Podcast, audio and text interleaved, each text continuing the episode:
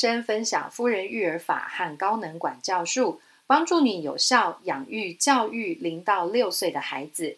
也分享我自己的育儿和教养经验，在当父母的这条路上，给你支持和陪伴。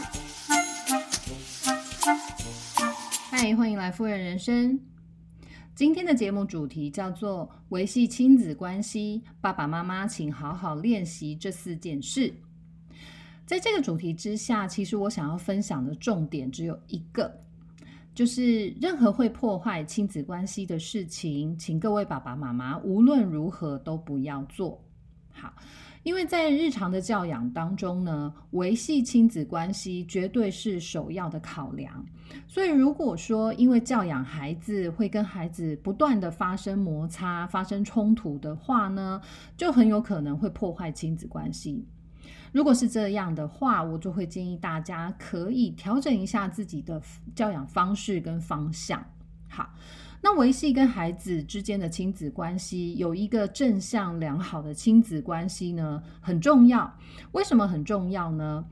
亲子关系如果是正向的良好的时候呢，我们跟孩子之间的沟通才能是顺畅的。跟孩子之间的沟通保持顺畅的好处是。孩子会愿意开口，把事情主动的告诉爸爸妈妈，或者有什么想法，也愿意跟爸爸妈妈来讨论。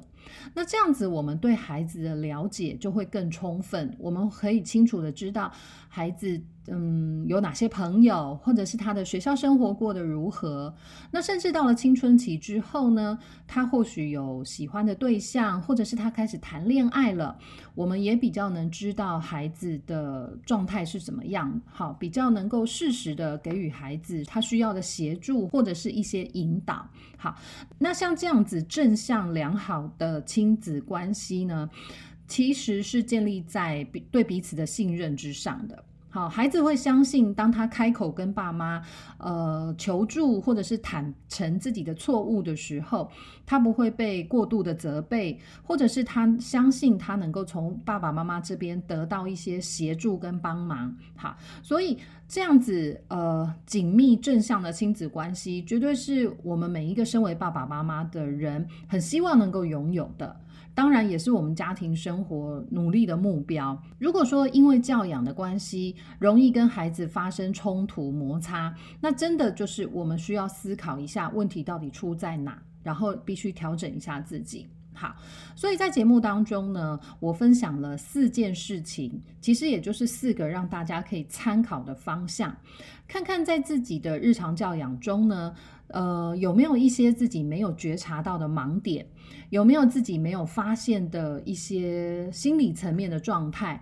然后让自己不断的跟孩子卡在同一个问题点上。好，每次碰到同一件事情呢，亲子双方就会闹别扭、闹脾气。好，那首先我们来分享第一个重点。好了，第一个重点的标题是：爸妈，这是你的期望还是我的需要？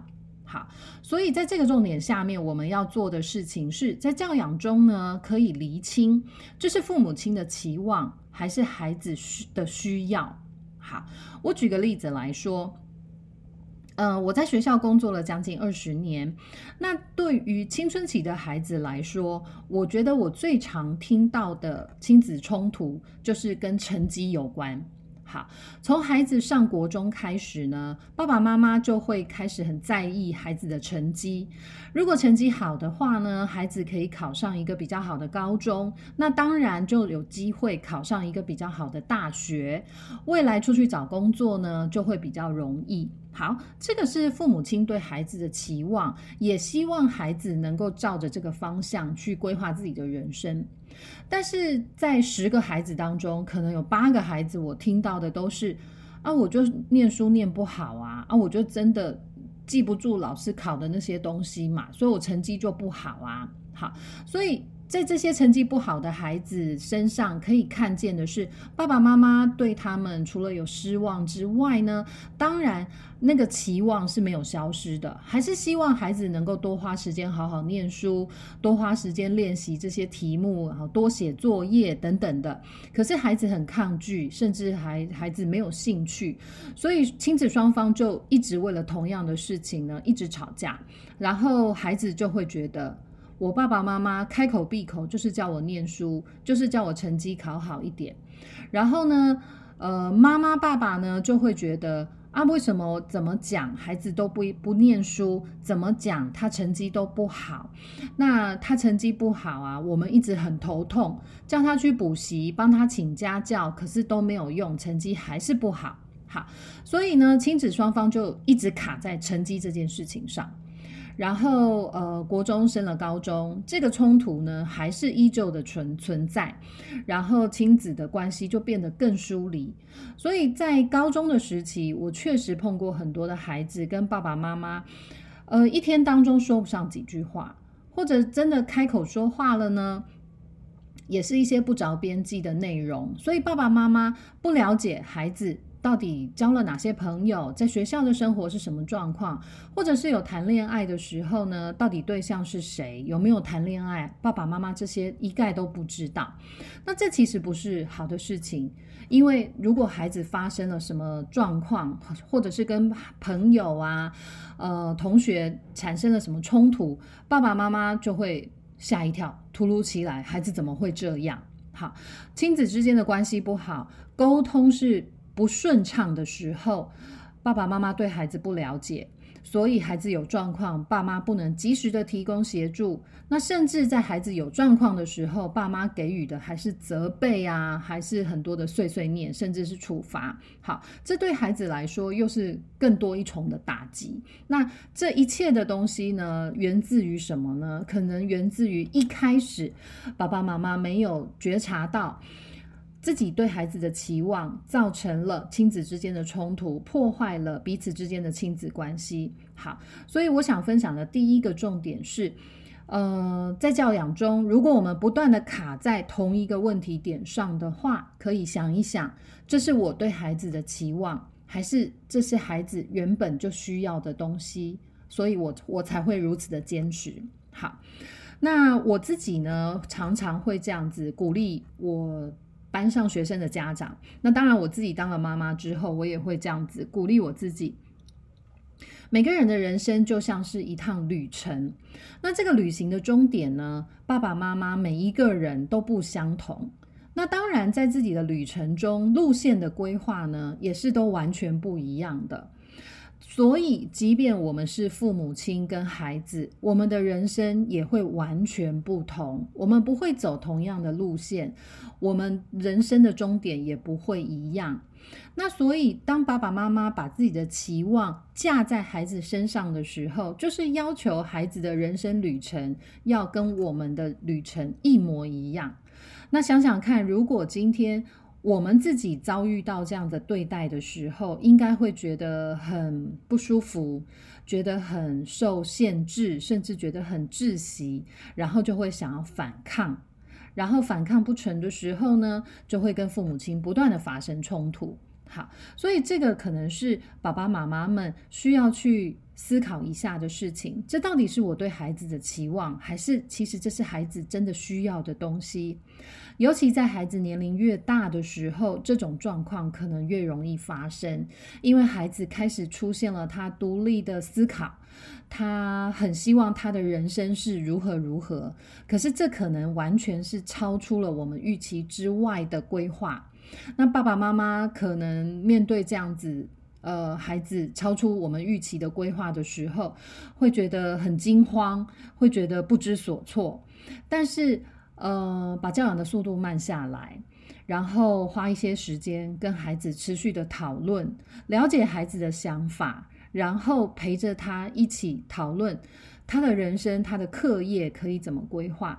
我相信在陪伴还有支持这两个重点之下，我们是可以陪着孩子找出一个适合他的，而且脚踏实地的规划的方向跟路线的。好，所以厘清自己在教养的冲突中是。因为我对孩子的期望，还是这其实是孩子的需要，这两件事情，我觉得是可以避免亲子冲突的一个方式。好，那接着我们进入第二个重点。第二个我想分享的是，一致的标准跟原则是练习，孩子就能够逐渐学会一种习惯或者是能力。好，尤其是对于越小的孩子来说，一致的标准跟原则是非常重要的。呃，因为在孩子很小的时候，尤其可能还没有上小学的阶段，我们必须帮孩子建立很多很基础的生活习惯或者是价值观。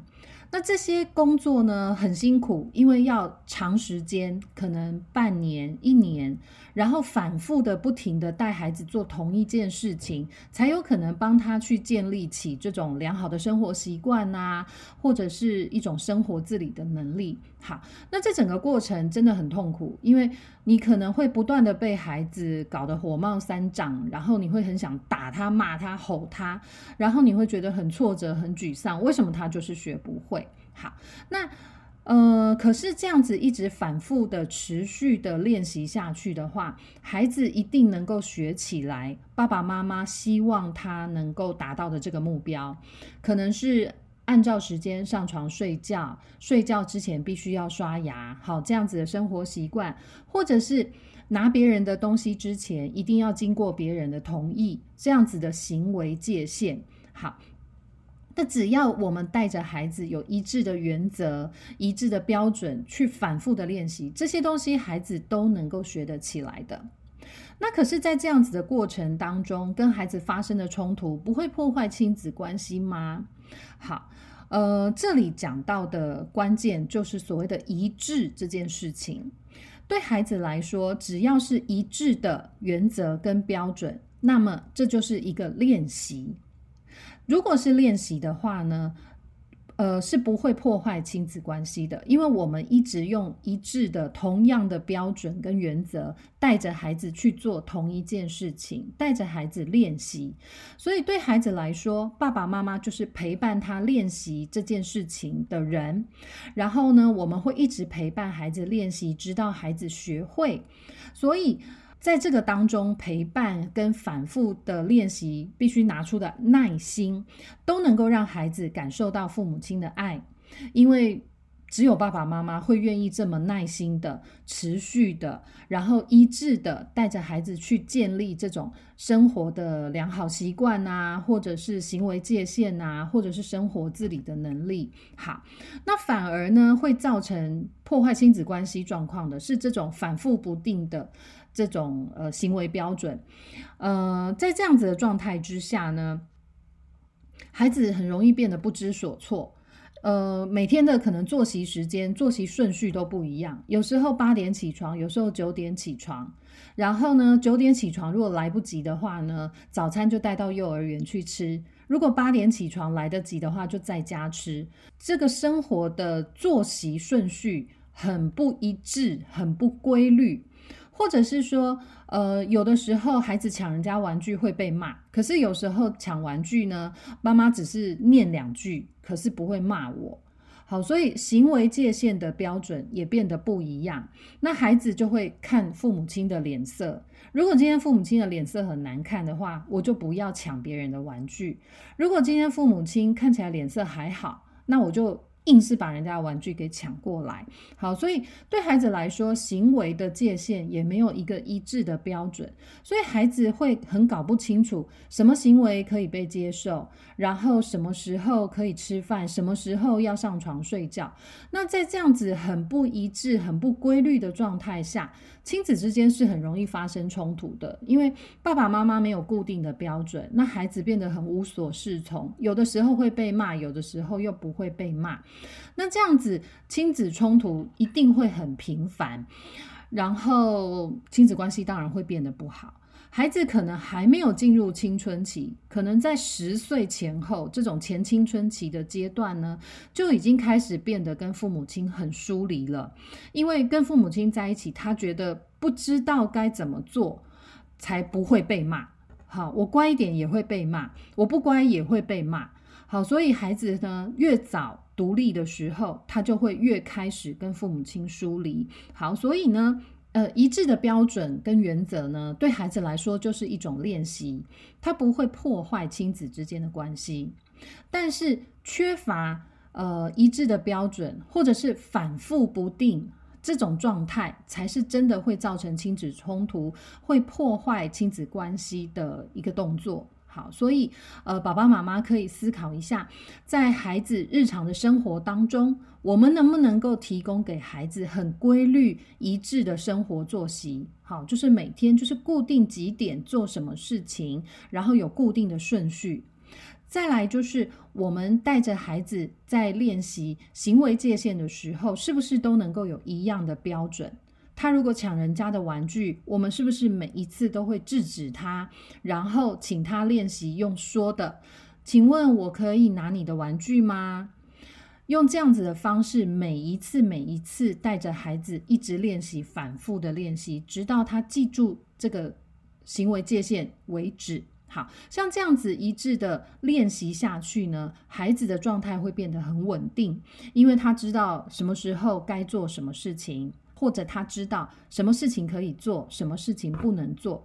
那当孩子的状态是稳定的时候呢，亲子关系也绝对会是稳定的。好，所以一致的呃原则跟界限标准很重要。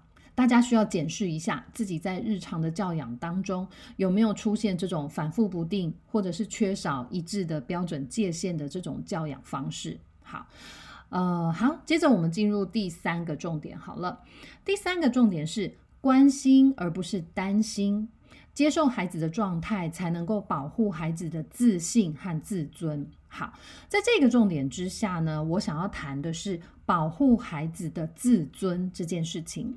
好，呃，我们最近跟台湾市性发展促进会合作了十五堂的课程。那在上周呢，九月二十二号的课程当中呢，秘书长的主题谈的是孩子如果爱面子、自尊心强，那教养的时候可以怎么做？孩子有自尊心，成年人也有啊。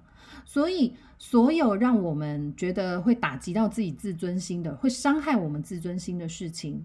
也请不要对孩子做，因为孩子也有自尊心。那在日常的教养当中，很容易发生伤害孩子自尊心的状况是什么呢？是爸爸妈妈的担心。爸爸妈妈的担心呢，为什么会损害到孩子的自尊心呢？好，举个例子来说，今天孩子呢，如果说妈妈，我想要喝果汁，我自己会倒，我自己打开冰箱，我自己拿杯子倒果汁，那。爸爸妈妈可能就会担心说，他会不会把杯子给打破了？他会不会倒果汁倒到洒出来了？他会不会倒完之后果汁的盖子没有盖起来就丢在那里了？我们会担心孩子没有把事情做好，于是我们可能会把自己的担心开口这样子告诉孩子：“你不要自己倒啦，我来倒就好了啦，笨手笨脚的。你等一下把玻璃杯打破了怎么办？”你上次就是怎样怎样，然后呢，你就忘记就把果汁丢在那一边，结果整罐果汁呢就在那里，蚂蚁都跑来了，然后果汁整瓶都不能喝了，做事情乱七八糟的。你不要自己倒，我来帮你倒。好，这也是一样，出自于父母亲的担心，可是这个担心是善意的，可是我们说出来的话呢，却是损害了孩子的自尊心的。让孩子觉得，原来我是没有能力的，原来我在你眼中是不够好的。好，所以呢，父母亲的担心，很多时候会变成我不接受孩子的状态，我不相信孩子能够自己做到。好，那像这样子呢，担心反而就是变成伤害孩子了。那爸爸妈妈这么多的担心，可是孩子却完全感觉不到爸爸妈妈的爱。所以我们要练习的是关心孩子，而不是担心孩子。关心孩子怎么做呢？我们可以练习接受孩子当下的状态。如果孩子要主动要求说：“妈妈，我想要自己倒果汁来喝，我自己会。”那我们接受孩子的状态。好，你自己倒。可是你知道怎么做吗？我们了解一下，孩子知不知道怎么做？如果他不知道，我们可以补充给他，提醒他。那如果孩子真的自己做到了的话呢，我们就鼓励他。那当然，如果你很担心在整个过程当中孩子可能会搞砸什么事情的话呢，我们可以跟孩子说：“那需要我站在旁边帮忙你吗？”我们可以这样子询问孩子，因为我们接受孩子当下的状态，接受孩子自己动手倒果汁这件事情的时候，孩子感受到的是父母亲的关心跟信任。孩子会觉得说：“爸爸妈妈相信我耶，爸爸妈妈支持我自己试试看能不能做好这件事情，所以孩子会可以感觉到爸爸妈妈是支持他的，孩子会也会比较愿意主动开口去分享自己的生活经验，或者是主动开口去提供协助。那或者再大一点，孩子也会主动的愿意跟父母亲分享自己的想法，讨论自己对于学习的规划等等。好，这个时候父母亲的认同跟支持对孩子是非常重要的，帮助孩子独立，帮助孩子学习，很重要的一件事情就是父母亲的认同。那父母亲的认同呢，绝对不是来自于我担心你做不好，所以我来做，绝对不是从这里来的。父母亲的认同绝对是来自于接受孩子的状态。我接受孩子的状态，我让他自己去试试看。如果他做不好的话呢，提醒一下他可以怎么做。这么一来，我们只是提供了我们的关心，而不是让孩子。直接看见，因为担心而阻止他做这件事情。好，那当然呢，呃，台湾的爸爸妈妈从传统的阿公阿妈那一辈开始，就有很多的担心。那这个担心其实很多时候对孩子来说，就是否定我的能力的意思。你做不到，所以你最好听我的。好，那其实。我们自己可能在过去从小到大也经验过很多这样子的经经历，我想内在状态应该是不舒服的。我们可能会觉得说，你每次都说我做不到，你怎么知道我做不到？那可能个性比较倔强的人，像我自己，我就会说，我就做给你看，然后我真的做到了。可是我真的做到了，爸爸妈妈的担心真的有少一点吗？并没有。他们还是一直不断的就是在这个担心的漩涡当中一直卷。好，那所以希望我们这一辈的父母亲呢，可以跳脱出这个担心的漩涡，给孩子适度的关心就好了，然后接受孩子的状态，因为我们要保护孩子的自尊，让孩子相信自己是可以做到的。用这样子的方式跟态度的话呢，孩子的独立会更早出现，那孩子也会变成一个更。成熟稳重的人，好，那接着来分享的是最后一个重点：情绪稳定的父母，让孩子可以安心依靠和跟随。其实，在这个重点之下呢，我们要谈的就是爸爸妈妈要练习稳定自己的情绪。几乎在我的每一个教养的文章啊，或者是 podcast 的节目当中呢，我都会分享到。在教养的过程当中，无论孩子如何的不讲理、哭闹，无论他们吵闹了、哭闹了多长的时间，爸爸妈妈呢，就是要能够稳定自己的情绪，尽可能的淡定的看待孩子的这些情绪宣泄。然后呢，在孩子冷静了之后，我们自己也有稳定的情绪之后，呃，很简单清楚的告诉孩子我们的。呃，要求是什么？孩子的行应该要遵守的行为界限是什么？这样一来呢，教养的效果会比较好，当然也会比较有效率。那但是呢，在教养的过程当中啊，情绪真的是很难避免的，因为我们每一个人都有一颗肉做的心。但是我们可以练习自己的情绪管理，从十次的教养，十次都情绪爆炸，进步到九次情绪爆炸。然后八次情绪爆炸，这样子慢慢循序渐进的练习，帮助自己稳定自己的情绪。我相信在教养的效果当中，绝对会有一些进展。好，那再来稳定自己的情绪，也能够减少亲子之间的冲突。原因是说，如果孩子每一次犯错，他都要经历一次爸爸妈妈那种火山爆发式的负面情绪的话呢，对孩子来说太痛苦了。所以呢，年龄越大的时候呢，孩子一定会更想尽办法去掩饰自己的错误，或者是爸爸妈妈在骂人的时候呢，他就一副不在乎的样子，好像左耳进右耳出这个样子。因为孩子必须用这些方式跟态度，他才能够在爸爸妈妈这种火山爆发式的愤怒之下活下来。要不然的话，这么巨大的负面能量对孩子来说，那个压力非常大。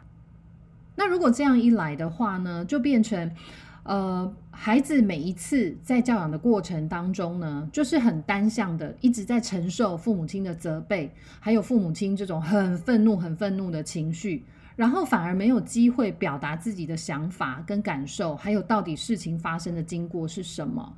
这样一来，亲子双亲子双方的沟通就是单向而不是双向的。那当然，孩子发生状况的时候，我们非常需要知道孩子到底在想什么。可是，如果爸爸妈妈的情绪一直都是这么的强烈，愤怒都是这么的多的时候呢，孩子是没有机会讲出自己在想什么，甚至他也不敢讲，因为他一讲就被骂嘛。所以，呃，爸爸妈妈必须稳定自己的情绪，才有可能营造一些机会，让孩子说出来他到底在想什么，他为什么会发生这件事情。这如此一来，亲子的沟通才有可能是双向的啊。那亲子一旦能够双向开始沟通之后，我们才可能继续去建立呃对彼此的信赖感，当然也才能够维系彼此的感情。所以练习稳定自己的情绪呢，也是在维系亲子关系之中很重要的一件事情。好，慢慢的练习，每一次练习一定都会让自己进步一些。所以，呃，掌握好自己在教养过程中情绪稳定的这个状态，我觉得也是大家可以去尝试的一件事情。